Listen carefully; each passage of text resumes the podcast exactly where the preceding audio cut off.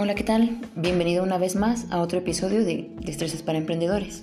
En esta ocasión te voy a hablar acerca de un tema de gran relevancia que surge a partir del libro El hombre más rico de Babilonia. Comenzamos. Este libro nos provee de cinco grandes enseñanzas para ser exitosos económicamente.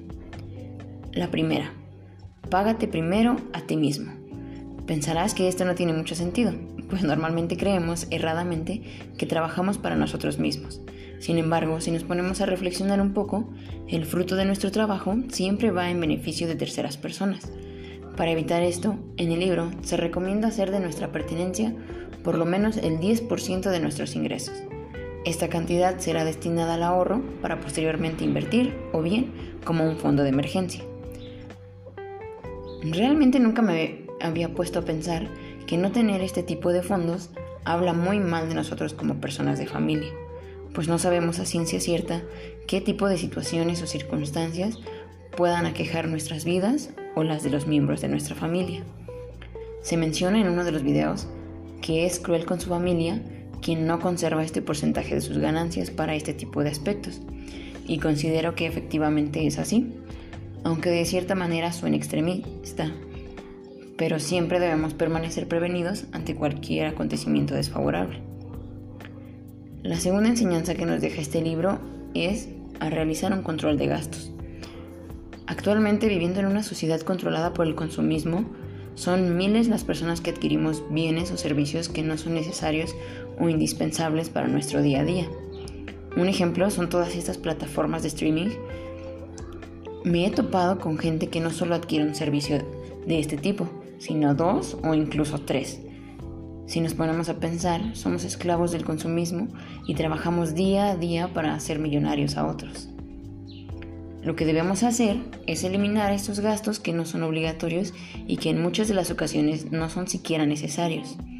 En mi opinión, no quiero decir que debemos privarnos de todo ello, sino que deberíamos mantener un equilibrio para tener tal vez un poco más de lo necesario, pero sin sobrepasar los límites, sin, sin tener que trabajar únicamente para pagar todos estos mmm, gustos, por decirlo de alguna manera. Como, tener, como tercera enseñanza, este libro nos exhorta a hacer que el oro dé frutos, es decir, a que no nos conformemos con el dinero que obtenemos de nuestra única fuente de ingresos, sino que busquemos o bien generemos una fuente que siga produciendo sin necesidad de mantenernos esclavizados. Se trata de poner a trabajar nuestro dinero a partir de una inversión inteligente, bien informada y estudiada. Considero que es muy adecuado resaltar esta parte, pues la finalidad de invertir nuestro dinero es siempre generar un mayor capital. Para ello debemos involucrarnos por completo para conocer, informarnos y estudiar lo que sea necesario, y finalmente tomar decisiones asertivas que nos permitan lograr nuestros cometidos. La cuarta enseñanza es llamada la diosa de la fortuna. Creo que todos alguna vez hemos escuchado a alguien decir que cierta persona ha tenido suerte para lograr ser exitoso o exitosa. Lo que no sabemos son todos los esfuerzos que dicha persona ha hecho para lograr lo que tiene y para estar en el lugar en el que se encuentra. Es obvio que las personas que hacen, que actúan, tienen más probabilidades de encontrar oportunidades favorecedoras para sus sueños y objetivos. Se dice que la diosa de la fortuna favorece a las personas curiosas y activas, a aquellas que salen de su zona de confort, las que le apuestan a sus metas y se la juegan por alcanzarlas. Está más que claro que la fortuna va a jugar siempre a su favor. Por último, como quinta enseñanza, este libro nos muestra y hace de nuestro conocimiento las cinco leyes del oro, o de forma más moderna, las cinco leyes del dinero. Estas leyes las considero como una forma para, digamos, atraer ese dinero a nuestras vidas. Una de ellas es, como ya se mencionó, reservar no menos del 10% de nuestros ingresos, principalmente para invertir en nuestro propio futuro. Otra de ellas es estudiar. El estudio siempre es pieza clave para el éxito. Estudiar acerca de las finanzas es una forma muy inteligente de saber atraer ese dinero, pues se puede encontrar un uso provechoso de este para multiplicar nuestros ahorros. Debemos ser inversores prudentes, es decir, saber en qué es conveniente invertir.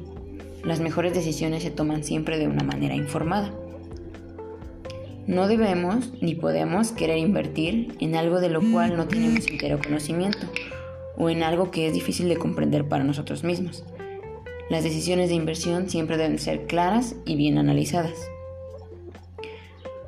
Sin duda alguna, opino que estas enseñanzas nos abrirán paso a la reflexión acerca de nuestros propios hábitos económicos y a su vez serán pieza clave para la toma de decisiones que respectan a este asunto. Pues eso es todo por esta ocasión. Espero que este episodio te haya gustado, pero sobre todo que te haya sido de gran utilidad. Mi nombre es Liliana Barbosa Peña, estudiante del octavo cuatrimestre de la licenciatura en Ciencias de la Educación del Centro Universitario Los Ángeles, turno vespertino. Hasta la próxima.